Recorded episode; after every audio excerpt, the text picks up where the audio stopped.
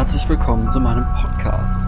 Ich lese euch hier Creepypasta, also gruselige Geschichten aus dem Internet vor. Und wenn ihr nicht bis zur nächsten Folge warten wollt, findet ihr meine Creepypasta-Vertonungen auch als Hörbuch auf Spotify, Apple Music, Deezer, Amazon Music, YouTube und überall dort, wo ihr Musik streamt. Sucht dazu einfach nach Creepypasta. Ihr erkennt mein Album an dem Cover mit dem Horrorclown. Und jetzt wünsche ich euch viel Spaß mit der heutigen Geschichte.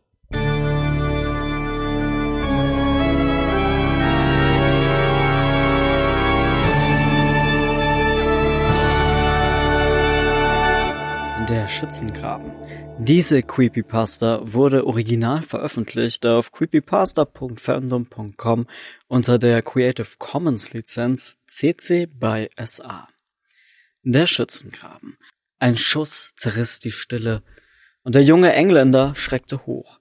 Er saß auf dem Boden des Schützengrabens, allein. Um ihn herum war nichts, außer einem dichten Nebel der den Graben einhüllte und die Sicht auf einige Meter beschränkte. Zuerst dachte er, dass der Nebel Gas sei und fasste sich erschrocken ins Gesicht. Er hatte keine Maske auf, konnte aber normal atmen. Der Nebel konnte also kein Gas sein. Der junge Engländer stand auf und klopfte sich den Staub von der Uniform. Er wusste nicht, was passiert war. Wahrscheinlich hatte ihn eine Granate zu Boden gerissen und er hatte sich den Kopf angeschlagen. Doch wo waren seine Kameraden? Außer ihm war niemand hier. Keine Kameraden, keine Feinde. Er stand langsam auf und stützte sich an der Grabenwand ab. Er war sehr wackelig auf den Beinen. Als er eine Abzweigung erreichte, hörte er das Stapfen von Stiefeln. Er drückte sich gegen die Grabenwand und schaute vorsichtig um die Ecke. Am anderen Ende sah er eine Gestalt im Nebel, mit dem Rücken zu ihm stehend. Durch den dichten Nebel konnte er nicht erkennen, ob es ein Engländer oder ein Deutscher war, aber irgendetwas stimmte nicht. Doch das wurde ihm erst klar, als sich die Gestalt umdrehte. Ihr Kopf war zu lang, um der eines Menschen zu sein. Auch konnte er weder die Umrisse von Mund noch von Nase erkennen, nur zwei riesige Augen und eine Art Rüssel. Als er sah, wie die Gestalt auf ihn zuging, rannte er so schnell er konnte zurück. Er wusste nicht, wohin er rannte. Er folgte einfach seinem Instinkt. Nach einigen Abzweigungen blieb er stehen und schaute über seine Schulter. Das Wesen war ihm nicht gefolgt. Er versuchte, zu Atem zu kommen, doch dann hörte er Stimmen. Sie sprachen Deutsch. Hunnen, dachte er und versteckte sich in einer Nische. Die Stimmen kamen näher, und der junge Engländer schaute vorsichtig aus seinem Versteck. Er sah zwei dieser Wesen und wich sofort in die Nische zurück. Erst als sich die Stimmen entfernten und sich in dem Graben verloren, traute er sich hervor. Wer waren diese Wesen? Waren sie eine dieser deutschen Wunderwaffen, von denen es so viele Gerüchte gab? Der junge Engländer wusste nur eins. Er musste aus diesem Graben raus. Zum Glück hatte sich der Nebel gelegt und er konnte nun etwas mehr erkennen. Allerdings waren die Schilder entfernt worden, die den Weg zur Krankenstation oder ins Niemandsland wiesen. Also musste er sich wieder auf seinen Instinkt verlassen. Er schlich durch die Gräben, um weitere Begegnungen mit den Wesen zu vermeiden. Er ging gebückt und schlich so durch die Gräben. Überall war Blut, Einschusslöcher und Granatenkrater, alle Spuren einer vergangenen Schlacht. Wieso konnte er sich an nichts erinnern? Wo waren die Toten? Wo waren seine Kameraden? Er schlich weiter. An einigen Stellen war der Graben komplett verschüttet und er musste klettern. Teilweise ragten noch Hände und Füße heraus, aber es waren zu wenige, um das Verschwinden all seiner Kameraden zu erklären. Immer wieder hörte er Stimmen und versteckte sich. Mal entfernten sich die Stimmen einfach, mal gingen diese Wesen direkt an ihm vorbei. Nach einer gefühlten Ewigkeit gelang er an den Graben, der in Richtung Niemandsland führte. Der Nebel hatte sich fast verzogen, und er konnte wieder klar sehen, auch die zwei Gestalten am Ende des Grabens. Er drehte sich um, doch da kam wieder eines dieser Wesen auf ihn zu. Er sah ihm genau in die Augen. Verstecken war unmöglich. Als die Gestalt näher kam, konnte er sie deutlich erkennen. Verärgert atmete er aus. Die Uniform war deutsch, genauso wie der Helm und die Gasmaske.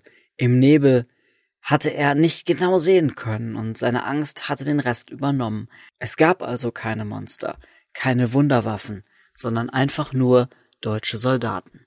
Er hob die Hände und der Deutsche kam auf ihn zu, das Gewehr geschultert. Er brauchte es nicht auf ihn zu richten, es war vorbei. Wenn er Glück hatte, würde er in ein Lager kommen und das Ende des Krieges dort abwarten. Aber wenn er Pech hatte. Der Deutsche kam immer näher. Der junge Engländer schloss die Augen und atmete tief ein. Dann geschah es. Der Deutsche ging einfach durch ihn durch. Geschockt drehte er sich um. Aber es gab keinen Zweifel. Der Graben war zu schmal, als dass er an ihm hätte vorbeigehen können. Der Deutsche musste durch ihn durchgegangen sein. Er sah, wie der Deutsche sich entfernte und über einen Erdhügel stolperte. Verdammt! Hörte er ihn fluchen. Was ist? fragte einer der Deutschen weiter vorne. Der junge Engländer sah, wie der Deutsche im Erdhaufen herumwühlte und schließlich eine Leiche in britischer Uniform zum Vorschein kam. Scheiße, sagte der Deutsche. Noch ein toter Tommy. Der Deutsche schulterte die Leiche. Der junge Engländer konnte das Gesicht nicht sehen, doch der Tote kam ihm bekannt vor. Was hast du vor? fragte der andere Deutsche. Ich geh ihn begraben. Wie du meinst, kam als abfällige Antwort. Der Deutsche stieg aus dem Graben, und der junge Engländer folgte ihm. Er wusste nicht wieso, doch diese Leiche zog ihn an. Er folgte dem Deutschen zu einigen verbrannten Bäumen. Der Deutsche legte den Toten ab und durchsuchte ihn. Der junge Engländer beobachtete ihn aus einiger Ferne. Er sah, wie der Deutsche mit einem Feldspaten ein Grab schaufelte.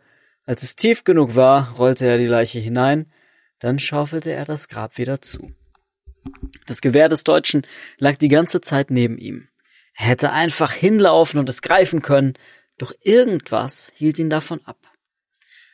Der Deutsche stellte noch ein Holzkreuz aus angebrannten Ästen auf und heckte etwas daran. Dann bekreuzigte er sich, schulterte sein Gewehr und ging zurück Richtung Schützengraben.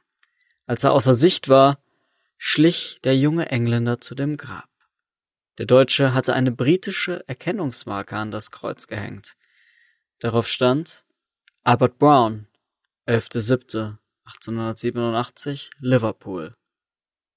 Als er das las, fiel er auf die Knie. Er kannte diesen Namen. Es war sein Name. Er war der Tote. Jetzt erinnerte er sich wieder. Er und seine Kameraden hatten sich auf einen deutschen Angriff vorbereitet. Es wurde Gasalarm gegeben und sie setzten ihre Masken auf. Doch als die Granaten einschlugen und sich der Nebel bildete, geschah es. Die Deutschen hatten einen Maskenbrecher verwendet, ein nicht tödliches Gas, welches zusammen mit dem Giftgas abgefeuert wurde, den Filter der Gasmasken durchdrang und den Würgereiz auslöste. Und so geschah es. Der junge Engländer versuchte noch, den Würgereiz zu unterdrücken, doch er erbrach sich in seine Maske. Da er drohte zu ersticken, riss er sich die Maske vom Kopf und atmete das tödliche Giftgas ein. In dem Moment war es vorbei. Er starb im Gas, wie Tausende vor ihm. Als die Erinnerung wiederkam, spürte er, wie sich in ihm eine Leere bildete und er einfach verschwand. Übrig blieb nur noch das einsame Grab.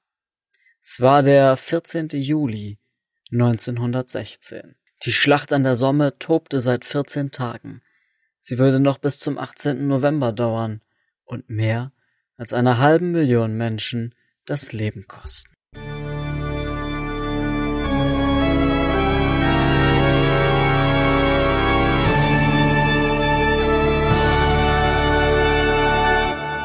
Und wenn ihr nicht bis zur nächsten Folge warten wollt, findet ihr meine Creepypasta-Vertonungen auch als Hörbuch auf Spotify, Apple Music, Deezer, Amazon Music, YouTube und überall dort, wo ihr Musik streamt. Sucht dazu einfach nach Creepypasta. Ihr erkennt mein Album an dem Cover mit dem Horrorclown.